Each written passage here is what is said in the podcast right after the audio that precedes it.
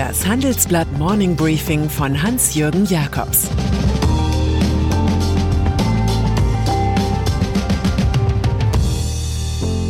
Guten Morgen allerseits. Heute ist Donnerstag, der 23. Januar. Und das sind heute unsere Themen. Metropole unter Quarantäne. Das Schlittern von Daimler. Und Zeppelin gegen Friedrichshafen. Kann man eine 11 Millionen Einwohnerstadt einfach so unter Quarantäne stellen? Man kann. In China. Dort sollen die Bewohner von Wuhan daran gehindert werden, die Stadt zu verlassen. Die Behörden kappten heute Morgen Flug- und Zugverbindungen. Auch der Betrieb von Bussen und U-Bahnen wird eingestellt. Geplante Olympia-Qualifikationen im Frauenfußball und Boxen finden nicht statt. Grund für den radikalen Stopp ist das Coronavirus, welches zunächst in Wuhan festgestellt worden war. An der neuen Lungenkrankheit sind bis dato 17 Chinesen gestorben. Da am kommenden Samstag hunderte Millionen Chinesen anlässlich des Neujahrsfests in ihre Heimatorte fahren, könnte sich das Virus rasch weiter ausbreiten und Peking muss unkonventionell handeln. Alles wie bei Chairman Mao. Das Dogma ist weniger wert als ein Kuhfladen. Vor nicht allzu langer Zeit erklangen schönste Lobeshymnen auf Daimler. Die Marke strahlte wie der Planet Venus und fast war man geneigt, ein Buch über The Daimler Way zu schreiben, über einen Königsweg, so wie 1998 in Zeiten des unbarmherzigen Jack Welch The GE Way erschienen war. General Electric ist heute in die B-Liga abgestiegen und auch Daimler geht es nicht besonders gut. Der Konzern schlittert tiefer in die Krise, schreiben wir. Die Stuttgarter melden für 2019 eine Gewinnhalbierung auf voraussichtlich 5,6 Milliarden Euro. Da wirken die möglichen US-Zölle von 25 Prozent auf deutsche Autoimporte wie Zucker im Benzintank. CEO Ola Kelenius, erst seit Ende Mai im Cockpit, musste bereits zwei Gewinnwarnungen verkünden. Nun therapiert er irritierte Anleger. Mit einem Mal wirkt es, als seien die Sneaker von Vorgänger Dieter Zetsche gar nicht mehr weiß, sondern allenfalls grau. Es ist ein historisches Datum. Tesla ist an der Börse erstmals mehr wert als 100 Milliarden Dollar. Damit übertrifft der E-Autobauer auch Volkswagen, die Nummer eins gemäß der Marktkapitalisierung in Deutschland.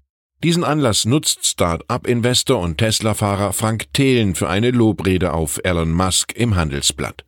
Der Mann, der als Juror bei Die Höhle der Löwen auffiel, stellt in einer Löwenanalyse fest, dass Tesla der deutschen Autoindustrie in Sachen E-Mobilität, Zitat, meilenweit voraus sei. Das Modell S habe doppelt so viel Reichweite wie der Porsche Taycan.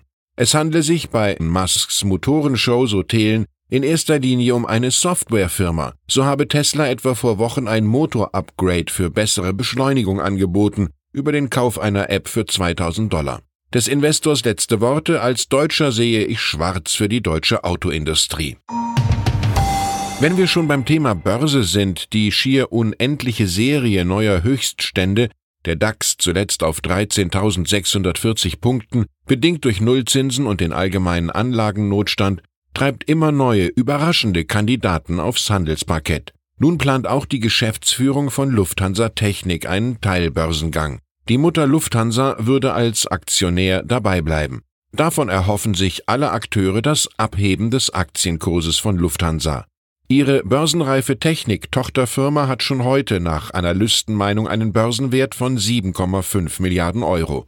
Damit liegt sie über dem Börsenwert des Mutterkonzerns von nur rund 6,9 Milliarden Euro. Wie heißt es so schön, das Börsengeheimnis liegt darin, zu erkennen, was der Durchschnittsbürger glaubt, dass der Durchschnittsbürger tut. 40 Gesetze in 20 Monaten, das sei doch wirklich etwas. Und natürlich müsse die Regierung in Rom mit seiner Partei fünf Sterne weitermachen bis zum Ende der Legislaturperiode. Das klang wie ein Vermächtnis. Ein sehr großes vor allem, denn Luigi Di Maio ist erst 33 Jahre alt. Der Mann mit dem zackigen Auftritt trat gestern Abend als Parteichef zurück. Er will aber Außenminister bleiben. Aber auch in dieser Funktion dürfte es ihn erwischen, dass seine Cinque Stelle Formation bei der Regionalwahl am Sonntag in der Emilia Romana und in Kalabrien wohl weniger als 10 Prozent bekommen wird nach fast 33 Prozent in 2018. Es ist mittlerweile eine Komikertruppe ohne Komik.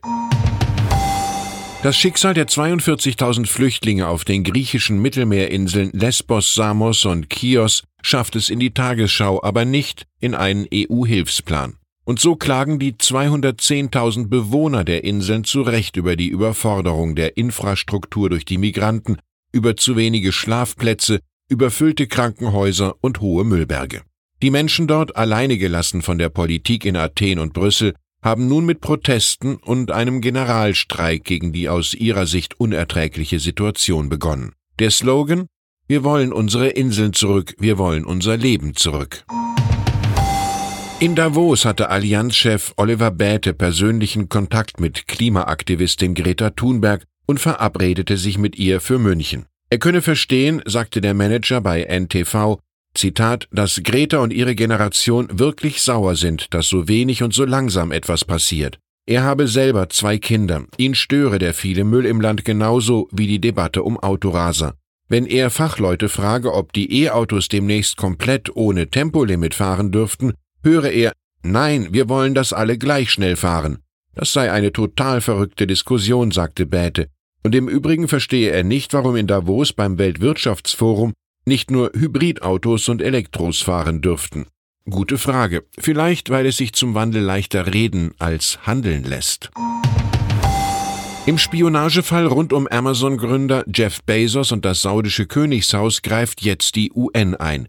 Experten der Weltorganisation fordern eine sofortige Untersuchung, wie über den WhatsApp-Account von Kronprinz Mohammed bin Salman große Datenpakete aus Bezos Handy abgesaugt werden konnten.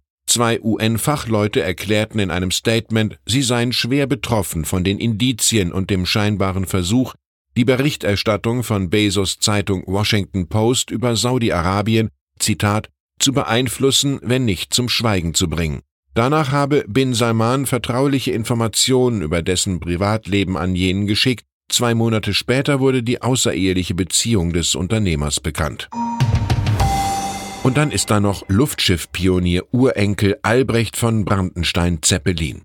Der beginnt an diesem Mittwoch vor dem Verwaltungsgericht Sigmaringen einen großen Prozess. Der 69-Jährige will wieder Einfluss auf die Stiftung seines Urgroßvaters Ferdinand bekommen. Die ist Großaktionär beim Autozulieferer ZF Friedrichshafen. Dabei bezieht er sich auf frühere Satzungsversionen. Sein Gegner ist die Stadt Friedrichshafen als Verwalterin der Zeppelin Stiftung, die 2018 knapp 200 Millionen Euro Dividende kassiert hat. Wenn ich eine Eiche pflanze, dann können meine Nachfahren sie in 200 Jahren verwerten, deklamiert Zeppelin.